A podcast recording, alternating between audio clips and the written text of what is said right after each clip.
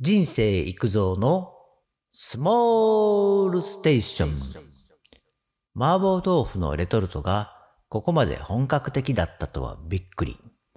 麻婆豆腐は中華料理の中でも奥が深いわけですが、レトルトの麻婆豆腐の素がかなり本格的ですね。このレトルトに磨きをかけてさらに本格麻婆にできます。麻婆豆腐の基本をまず知っておくことが重要です。難しいことではありませんからね。びっくりしないように。ということで、麻婆豆腐は辛い料理であることを再確認しておこう。百数十年前、清朝の時代に戦闘士の北の満腹郷でお茶を売りながら家庭的な一品料理を出すお店で作られたのが麻婆豆腐の元祖だと言われています。それが現在もある陳麻婆豆腐店です。陳麻婆イコール顔にいくつものアバタがある陳姉さんと呼ばれていたらしい。陳さんという名字、麻婆、アバタがある顔。その陳姉さんが作る豆腐料理がとても評判が良く、麻婆豆腐と命名されたそうです。その後、豆腐製造工場も敷設して、豆腐料理主体のお店となっているそうです。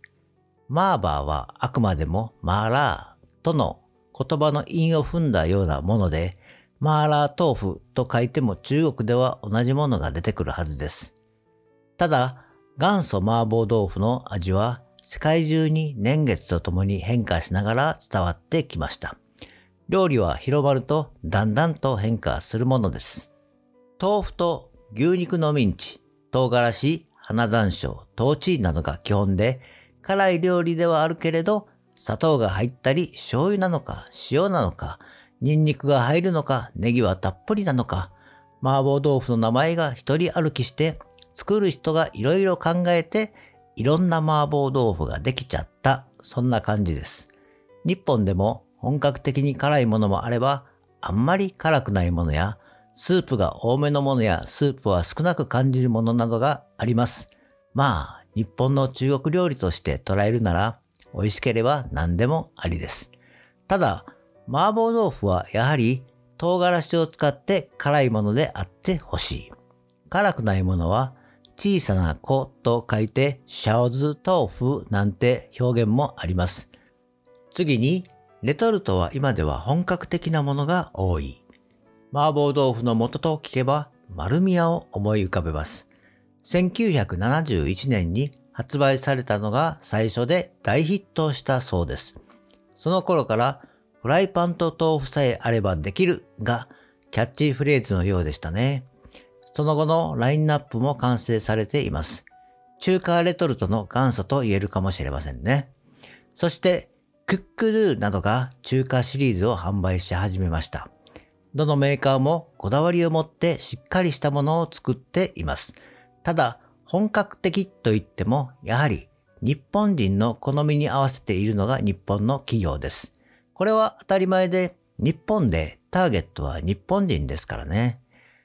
海外で商品開発するなら、その国の好みに合わせます。それが商売です。少し話はそれましたが、麻婆豆腐の素を使わずに作るとしたら、意外にそれらしいものはできます。牛肉のミンチ、牛肉のひき肉を使うのがポイント。豆腐は木綿、ニンニク、生姜、豆板醤、白ネギたっぷり、甜麺醤、ラー油、粉山椒ぐらいは必要かな。これらを駆使すれば本格麻婆豆腐っぽくなります。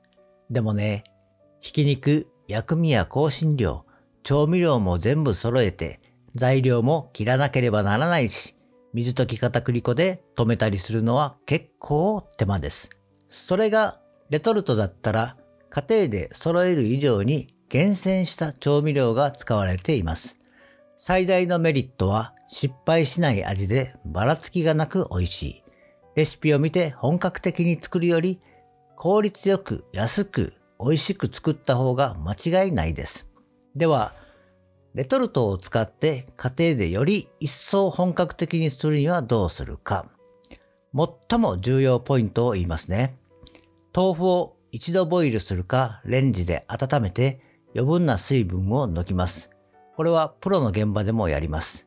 豆腐の食感がプリンプリンとしてとても美味しくなります。そしてネギは青ネギしかなかったら青ネギでもいいですね。できるなら白ネギをみじん切りにしてたっぷり入れればこれまた甘みが出て美味しくなります。レトルトはそのまま作り方通りに作るのが良いのですが、家庭の都合でなかなかそうはいかないものです。基本だけ知っておけば、いかようにでもできます。料理の細かなレシピよりも、料理の基礎、基本をしっかりと身につけましょう。最後にまとめ。レトルトは今や当たり前に使う時代です。レトルトの方が費用対効果ではないですが、経済的に得する場合があります。味は好みですが、お気に入りを見つけておくといいですね。上手に使って手を抜くのでなく、たまには息抜きしながら料理は楽しく美味しくです。今日はここまで。バイバイ。